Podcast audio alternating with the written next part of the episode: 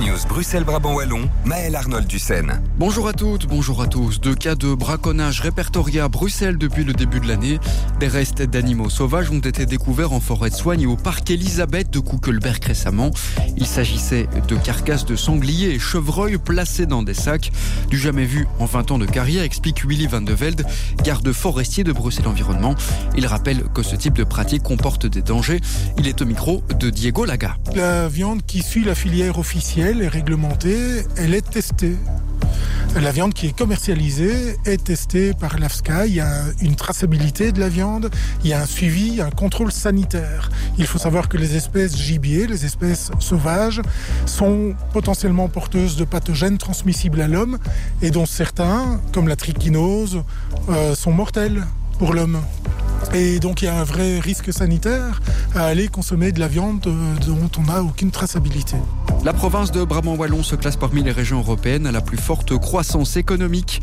Constat dressé par Eurostat, l'Office européen de statistique, se basant sur le PIB, le produit intérieur brut. En 2022, la province se positionnait cinquième parmi 242 territoires, avec une croissance de quasi 11%. Pour compter le trafic local, la commune de Waterloo ambitionne de placer 10 capteurs de fenêtres de riverains. L'objectif de la démarche, selon la DH, analyser la circulation pour ensuite proposer des aménagements adéquats. Ça concerne aussi bien les voitures, cyclistes et piétons. La commune est à la recherche de citoyens qui accepteraient d'accueillir le dispositif sur leur habitation. On prend la direction de Jette alors que la bulle à verre de la rue Léopold Ier a récemment été retirée. Certains habitants continuent de déposer des sacs entiers de bouteilles et contenants. Une scène que déplorent certains riverains sur les réseaux sociaux qui demandent à la commune d'agir. L'agenda de votre région.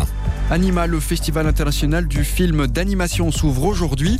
Des centaines de longs et courts métrages seront projetés jusqu'au 3 mars à Flaget, au théâtre Marny et à la Cinémathèque. Il y en a pour tous les goûts et tous les âges. La Fiesta Latina fait aussi son retour à Bruxelles ce soir et demain. L'événement se déroule à Tour et Taxi. Au programme, parade spectaculaire de la nourriture des quatre coins de l'Amérique latine et des ateliers de danse, salsa ou zumba par exemple. Et si vous avez envie de revoir quelques points de votre habitation, Sachez que Batibo se clôture ce dimanche. Le salon de la construction implanté sur le site de Brussels Expo est dédié cette année au logement abordable et à la rénovation durable. La météo, quelques averses seront encore possibles ce soir, mais le temps devrait rester généralement sec. Côté température, les minima descendront jusqu'à 3 degrés à Lannes, 4 à XL. L'actu près de chez vous, c'est terminé pour aujourd'hui. Belle fin de journée à toutes et à tous.